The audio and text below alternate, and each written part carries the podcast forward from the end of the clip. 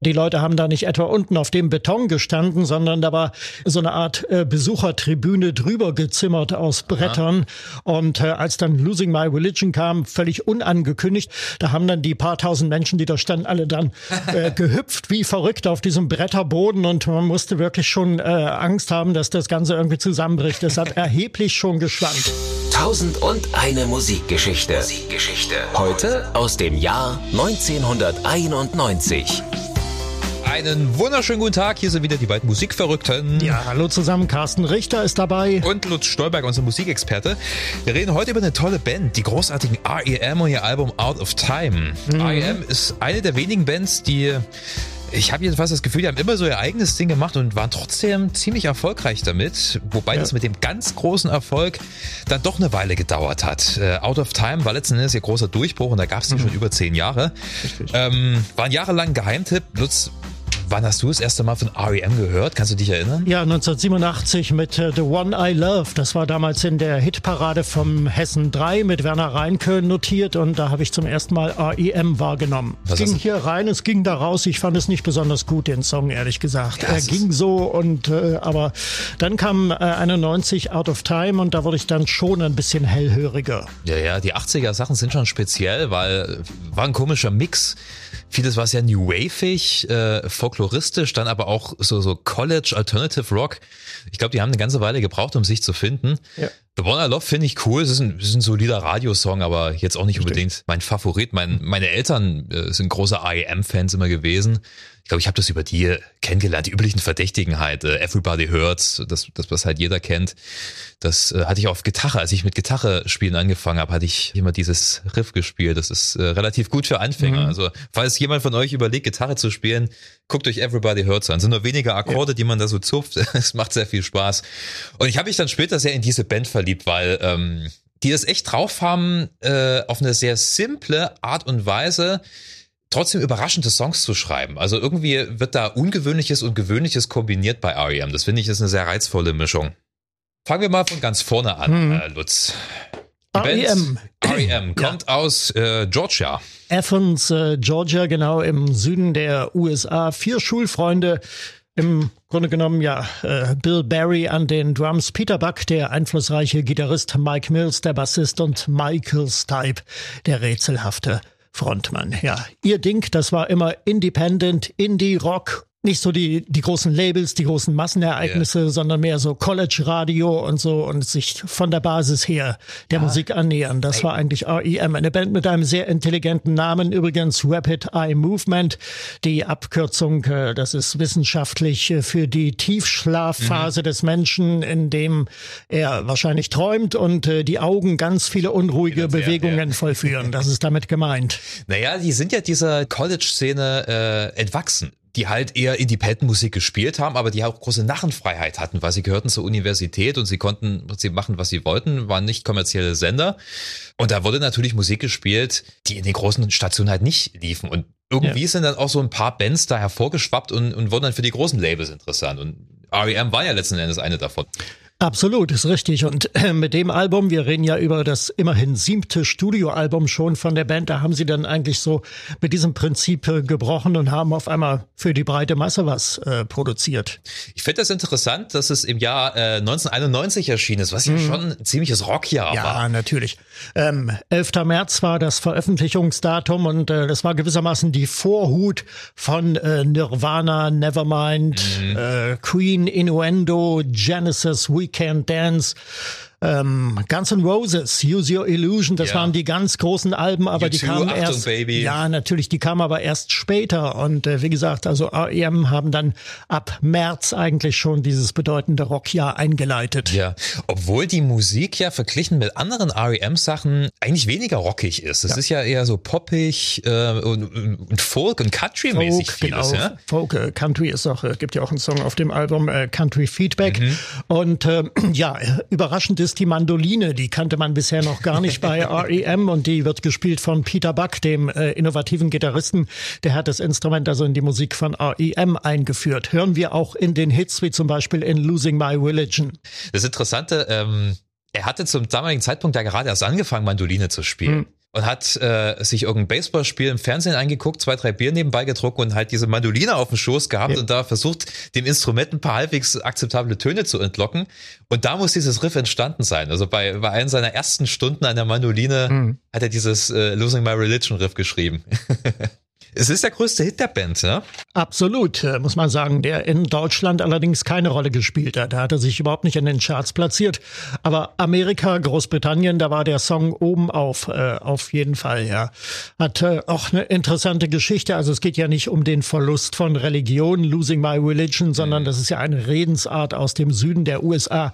Steht so viel wie für die Beherrschung verlieren, ja. sich angeödet äh, fühlen. Äh, äußerlich geht es darum in dem Song, dass er seine Liebste anbetet und sie ihn nicht erhört und ähm, ja, er dann die Beherrschung äh, verliert, ob immer wieder derselben Floskeln, die sie sagt und äh, gleichzeitig liest man aus dem Text aber auch ein gewisses Angeödetsein vom Popstar-Image von Sänger Michael Stipe heraus. Das hat wohl auch eine Rolle gespielt. Er wollte, hat er glaube ich mal gesagt, so eine Art ähm, Pendant zu Every Breath You Take schreiben von The Police der ja auch auf den ersten Blick wie ein Liebessong wirkt, aber es geht ja, eigentlich auch bloß um Obsession, ja, Liebesobsession. Losing My Religion ist für mich auch schon wieder dieser Song, der äh, viel zu oft gelaufen ist im Radio. Also ich habe ihn schon viel zu oft gehört, hm. obwohl er ein guter Song ist. Also solides Songwriting-Handwerk, ja. aber echt nicht mein Favorit. Aber es war der größte Hit und äh, der auch auf Live-Konzerten gezündet hat. Ich habe ja. das äh, gesehen beim, beim Konzert mit der Band, das ich im April 2001 in London erlebt habe, ein Open Air auf dem Trafalgar Square, Aha. ein Benefizkonzert für Südafrika damals. Ja. Und ähm, ja, da war auf dem Trafalgar Square, die Leute haben da nicht etwa unten auf dem Beton gestanden, sondern da war wie so, so eine Art äh, Besucher Besuchertribüne drüber gezimmert aus Brettern. Aha. Und äh, als dann Losing My Religion kam, völlig unangekündigt, also der Michael Stipe hat den Song nicht angesagt, sondern sie haben einfach losgelegt im Zugabeteil. Da haben dann die paar tausend Menschen, die da standen, alle dann äh, gehüpft wie verrückt auf diesem Bretterboden und man musste wirklich schon äh, Angst haben, dass das Ganze irgendwie zusammenbricht. Es hat erheblich schon geschwankt. Das war Losing My Religion, also der Zugabeteil bei REM. Ja, na klar, der muss auf Konzerten laufen. Ähm, interessant, was du gerade angesprochen angesprochen hast, ähm, mit, mit dieser äh, Missinterpretation, dass es irgendwas mit Religion ja. zu tun hat, gab es da nicht auch irgendwie Schwierigkeiten? In Amerika gibt es doch dann immer Schwierigkeiten, ja. wenn, wenn irgendwelche Fundamentalisten ja. da sich angegriffen Da hat man oder? ja den, den Bible Belt, also den Bibelgürtel, das sind gerade so die, die südlichen Staaten, wo man also sehr fromm und sehr religiös ist und da schnell etwas missversteht. Den Erfolg des Songs hat es keinen Abbruch getan. Aber wie gesagt, es ist nicht mein Favorit. Ich finde sehr interessant, dass ähm, Losing My Religion ähm, an zweiter Stelle kommt. Mhm. Ich, ich, glaube, sie hatten eigentlich schon das große Hitpotenzial erkannt, aber als Schelmstück quasi als ersten Song ähm, Radio-Song gepackt. Ja. Ein Song, der eine vollkommen andere Richtung mhm. einschlägt als der Rest des Albums. Ich glaube, das war bewusst gemacht, oder? Äh, ich denke schon. Ähm, es ist interessant gemacht. Es ist äh, ein Song auch wieder mit vielen Metaphern. Ähm, eigentlich geht es darum, dass das äh, Dauergedudle im Radio mhm. irgendwie nervt und immer dieselben Songs, immer dieselben Sprüche etc. Und hier geht es aber wiederum verblümt um eine Liebe, um eine Ansprache an die Angebetete, die aber auch immer nur mit Floskeln und abweisend reagiert. Und dazu läuft das Radio, plärt das Radio, das einfach nur nervt. Das war ja zuerst wirklich so, so ein richtiger Folksong und dann hatten sie mhm. so diese fetten ähm, James Brown-Rhythmen drunter gelegt ja, und dann genau. dachte Michael Stipe, da bräuchten wir eigentlich noch einen Rapper und dann haben sie diesen KRS-One ja. dazu geholt und das war ja für die Fans, für, die, für diese intellektuellen REM-Fans vom College-Radio, der war wahrscheinlich äh, Hochverrat, dass da auf einmal ein Rapper ja. auftauchte und es ist so ein funky äh, Radio-Song. Aber natürlich alles äh, mit Augenzwinkern gemeint. Rest der Platte geht, wie gesagt, in eine ganz mhm. andere Richtung. Wir sollten mal noch über äh, einen, einen, einen Song reden, mit dem ich mal ein bisschen Bauchschmerzen habe. Mhm. Und das ist Shiny Happy People. Ich finde, das ah, ist, ja. naja, so eine Bubblegum-Pop-Nummer, die äh, Nee, ich mag sie nicht. Ja, es ist übermütig, hat aber auch einen ernsten Hintergrund. Eigentlich der Song wurde inspiriert durch ein chinesisches Propagandaplakat. Shiny Happy People, strahlende, glückliche Menschen. Man sieht das fast vor sich da, die aufgehende Sonne und dann Mao, Mao Zedong irgendwie mhm. davor und viele Chinesen, die, die sich alles, alle ihres Lebens freuen. Und der Song wird interpretiert als nach Beitrag zum Massaker auf dem Platz des himmlischen Friedens im Juni äh, 1989. Das war ja, als die Platte entstanden ist, noch gar nicht so lange her. Ja. Und ähm, ja, es ist wohl anzunehmen, dass REM äh, da einen bissig satirischen Kommentar dazu abgeben wollten. Ja, sicherlich auf ihre Art und Weise. Sie haben da einfach so eine fröhliche Popnummer draus gemacht. Ähm, mit, mit diesen kleinen Walzer-Versatzstücken Ja. drin. Das finde ich ja schön. Es Ja, geht mit so, so Walzer gemacht, los und das äh, denkst, okay, was ist jetzt? Und dann kommt auf einmal so ein Popsong. Mhm. Ähm, mh. Das Einzige, was mir dran gefällt, ist Kate Pearson. Ja, von den B-52s als Gastsängerin, ganz genau, die macht ihre Sache sehr gut. Ich habe mal gehört, dass sich richtige REM-Fans äh, dadurch genervt fühlen und die Nummer umgehen, weil sie die Kate Pearson da nicht mögen. Darf nicht vergessen, die B-52s kommen auch aus Athens. Ja. Äh, also man kannte sich da wahrscheinlich und sie hatten wohl auch genau ihre Stimme da im Kopf, Hm, ich als denke sie diesen schon, Song ja. geschrieben haben. Es gibt übrigens noch eine Ulk-Version, die haben Michael Stipe und Kate Pearson damals in der Sesamstraße vorgetragen und die heißt Fury Happy Monsters. Ja. Ja, eigentlich ein Sakrileg für REM-Fans. Es ist ein bisschen gruselig. Ich habe mir das Ding vorhin angeguckt, weil ich dachte, die waren in der Sesamstraße, das muss ich mir angucken. Es wirkt, äh, ich, ich weiß auch nicht. Äh, Am besten bildet ihr euch eure eigene Meinung. Es wirkt etwas merkwürdig. Ja, äh, mein Favorit auf dem Album ist übrigens Belong. Das ist ein Song, der ähm, gesungenerweise fast ohne Text auskommt. Da sind im Refrain eigentlich nur Lautmalereien zu hören. Und äh, der, der eigentliche Text, also die Strophen, werden vorgetragen im Sprechgesang von Michael Stipe, der ein bisschen klingt als wäre er Elvis. Klingt so ein bisschen wie die Stimme von Elvis aus dem Jenseits äh, Ja. herüber. Ähm, es, es geht in dem Song um, um eine Mutter-Kind-Beziehung Ja. und darum, dass eben also die Mutter-Kind-Liebe das größte Gefühl von Liebe auf Erden äh, Bindung, ja. überhaupt ist und die stärkste Bindung äh, ganz genau. Und das ist hochinteressant umgesetzt. Also Michael Stipe sagt ja selbst über diesen Song, er wollte irgendwie wie aus der Ferne klingen, nicht wie von hier. Ja. Und äh, wenn ich das ähm, richtig verstanden habe, dann wurde dieser Effekt äh, dadurch erzielt, dass Michael Stipes äh, Stimme auf einem Sony Walkman aufgenommen wurde, Genau, ja. also auf eine Kassette und dann äh, eingespielt wurde. Dadurch kommt dieser Verfremdungseffekt äh, zustande bei seinem Sprechgesang. In der Garage aufgenommen mit so einem kleinen äh, Taschenrekorder. Also er hatte sich direkt gewünscht, es muss klingen wie von einem anderen Ort. Ja, genau. so Michael Stipe, der ja auch ja, der verträumte, der auch eher komplizierte Typ ist. De- Dem das aber übrigens auch gar nicht so recht war. Also da komme ich nochmal auf Shiny Happy People. Ähm, er hatte sich ein bisschen geschämt für diesen Song, meinte er später mal, als das so erfolgreich wurde. Aber dann hat er sich gesagt, okay, es zeigt halt aber auch meine alberne Seite und die ähm, verkennen viele Leute. Also ich glaube, REM haben schon sehr viel Humor, aber das kommt nicht Ja. so oft zum Ausdruck.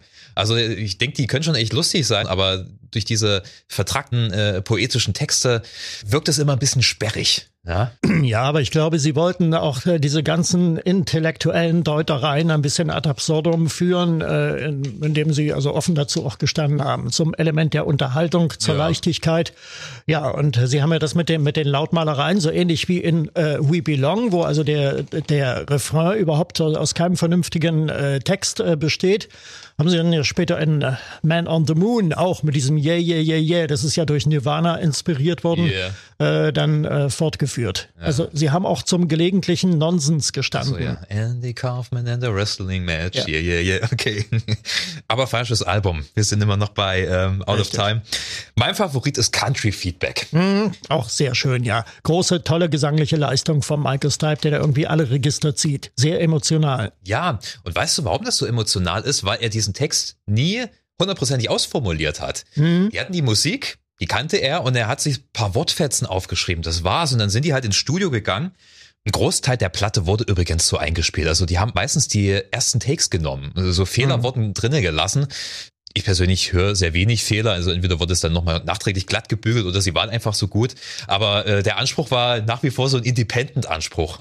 Äh, und bei Country Feedback, wie gesagt, plus ein paar Wortfetzen. Und dann hat er äh, in, in dieser Situation, wenn sie es einfach gespielt haben, da den Text improvisiert. Das finde ich schön, weil äh, im Prinzip liest er einfach bloß Sachen vor und das ist schon fast so ein Sprechgesang. We've been through fake a breakdown, self-hurt, plastics collection, self-help, self-pain, EST, physics, fuck all. I was central, I had control, I lost my head und dann dieses I need this. Er steigert sich da so schön rein. Es, es geht ja einfach um eine Beziehung, die in die Brüche gegangen ist und die der Protagonist da äh, in diesem Moment verarbeitet. Und du hast diese traurigen Klänge, diese Slide-Gitarre im Hintergrund, äh, äh, sehr country-esque, aber äh, irgendwie auch bisschen zu düster für einen vernünftigen Ja. Country-Song. Ähm, und übrigens in den Live-Versionen, das kann ich auch jedem empfehlen, spielt Peter Buck immer noch ein langes Solo zum Schluss. Mhm. Das fadet leider aus auf der Studio-Version, aber in der Live-Version, da- das ist für mich immer so emotionaler Höhepunkt. Ja, ich liebe diesen Song. Und der ist halt auch wieder total simpel und überträgt trotzdem so eine große emotionale Botschaft. Selbst wenn man den Text nicht hundertprozentig versteht, weil vieles ist ja doch sehr suggestiv und einfach so, ja, irgendwelche, irgendwelche Verbindungen, die nur Michael Stipe wahrscheinlich versteht. Ja, abgemischt und äh, auch zum großen Teil eingespielt übrigens in den Paisley Park Studios in Min Minneapolis von Prince, sollte man wissen. Also bei allen Independent-Bestrebungen, es hat dann eben doch ein großes Studio dafür hergehalten. Naja, soweit ich weiß, hatten sie ja mit Warner einen Deal abgeschlossen und das war die erste Platte, die unter Warner erschienen ist. Weil sie waren irgendwie mit ihrem alten Label zufrieden, sie wollten trotzdem Erfolg und äh, den auch äh, über Amerika hinaus und sie fühlten sich da einfach nicht genug vertreten von ihrem alten Label und sind zu Warner und haben wohl auch sehr, sehr viel Geld ausgeschlagen dafür, dass sie mehr kreative Freiheit bekommen. Ein weiser Entschluss, muss ich sagen. Also ich glaube, REM sollte man immer kreative Freiheit lassen und dann kommt schon irgendwas bei rum. Ja. Das Album hat sich ja massiv verkauft. Ne? Wahnsinn, 18 Millionen Mal bis heute. Unglaublich. Das ist unglaublich. Eingeschlagen, ja. Auch in Deutschland damals übrigens Platz zwei in den Albumcharts. Ja, und äh, REM haben mit diesem Album auch Politik gemacht und zwar ganz direkt. Was war geschehen? Damals sind im anbrechenden Zeitalter der CD, äh, CDs in den USA immer noch in LP-Größe erschienen, also das Cover zumindest. Innen drinne war dann die kleine äh, CD. Das äh, war einfach so, das hatte marktstrategische Gründe, weil die Plattenläden eben halt immer noch von der Größenordnung her so ausgerichtet waren. Und äh, REM haben ähm, das genutzt und haben äh, ihrem Album eine, eine Petition beigefügt, in der es um die Senkung des Wahlalters in den USA ging. Und zwar ähm, die, die Jugendlichen sollten äh, über die Führerscheinstellen ihren Anspruch äh, geltend machen. Und äh, das Ganze ging dann als Motor-Voter-Kampagne in Ja. die Geschichte ein. Und äh, REM haben also diese Petition also quasi abgedruckt an ihrem Album. Man konnte sie dann unterschreiben und ähm, haben wohl viel Erfolg auch damit gehabt. Es hat nicht gleich gewirkt, aber es war eine Spätfolge und äh, Mitte der 90er Jahre unter Bill Clinton damals schon war dann ein demokratischer Präsident, den sie übrigens unterstützt haben. Nach Kräften äh, wurde dann das Wahlalter auch herabgesenkt. Also auch immer eine sehr sozial engagierte Band gewesen. Ähm, vielleicht mal noch als kleinen Ausblick. Also äh, äh, REM waren damit ja im Prinzip Superstars, ne? Und Ja. äh, ihre nächste Platte sollte ja genauso einschlagen, oder? Automatic for the People war ja genauso. kam positiv. schon im Jahr darauf, 1992, Automatic for the People. Da war dann wieder so ein bisschen der alte Sound von REM. Da wurde es dann wieder finsterer Den und auch nicht, ein bisschen deutungsschwerer, bedeutungsschwerer irgendwie. Ich habe, irgendwie ist da eine Sperre bei mir. Es sind zum Teil wunderschöne Lieder, aber ich weiß es nicht. Ich kann mir auch bis heute nicht erklären, warum äh, Michael Stipe bei Live-Auftritten sein Gesicht immer blau geschminkt hat. Künstlerische Freiheit, meine Güte. Zweifellos. Ist nicht der erste Künstler, der sowas auf der Bühne macht. Du magst auch die alten Genesis-Sachen. Peter Gabriel war oft geschminkt. Ja, richtig, aber da hatte das ja Bezüge äh, äh, zu den Songs noch. Hast schon recht, ja. Nee, das äh, hat sich mir auch nie ganz erschlossen, aber meine Güte. Ja. Künstler. Ich mag diese, diese, diese düsteren Sachen sehr. Äh, Es gibt auch einen anderen Song, ich, ich weiß aber gar nicht, wo der drauf ist, ähm, mit Patti Smith zusammen, Ebo the Leather, wo im Prinzip auch bloß ein Brief vorgelesen wird und Patti Smith singt dann diesen Refrain und währenddessen hast du ganz Zeit so einen dröhnenden Sound im Hintergrund. Mich spricht das wahrscheinlich persönlich mehr an, diese düsteren Dinge. Also schon, dass Automatic for the People mit diesem melancholischen Drive losgeht. Hey, Kid, Rock'n'Roll, nobody tells you what to do, baby. Mich begeistert diese Band immer wieder. Ich mag dann eher diese poppigen Sachen nicht. Die haben dann später so Imitation of Life und was dann alles kam. Das war mir dann zu süßlich. Aber kann ja jeder seine Meinung haben, wa? Das ist richtig, genau. Aber du sagtest es schon, also für IEM war das eigentlich der Durchbruch zur Supergruppe, zur Superband. Sie kam dann auch nach Deutschland, gibt einen denkwürdigen Auftritt von Michael Stipe bei Stefan Raab. Damals, wo Stefan Raab ihn, äh, den Schalk im Nacken begrüßt. Hello, Mr. Heiner Lauterbach, wegen seines äh, Äußeren, ja. Und Michael Stipe guckte dann ziemlich verdutzt. Er wusste natürlich nicht, wer Heiner Lauterbach ist. Nein, das ist ihm auch jetzt nicht anzulasten. okay, Out of Time von REM. Eine großartige Platte, die ihr euch sofort anhören müsst, falls ihr sie noch nicht kennt. Platte zum Durchhören, auf jeden Fall. Definitiv, ja. Lutz, damit wären wir durch. Vielen Dank. Ja, ich danke auch. Ja, vielen Dank fürs Hören. Äh, Bleibt uns gewogen, bleibt schön gesund. Bis zur nächsten Folge. Macht's gut, ciao.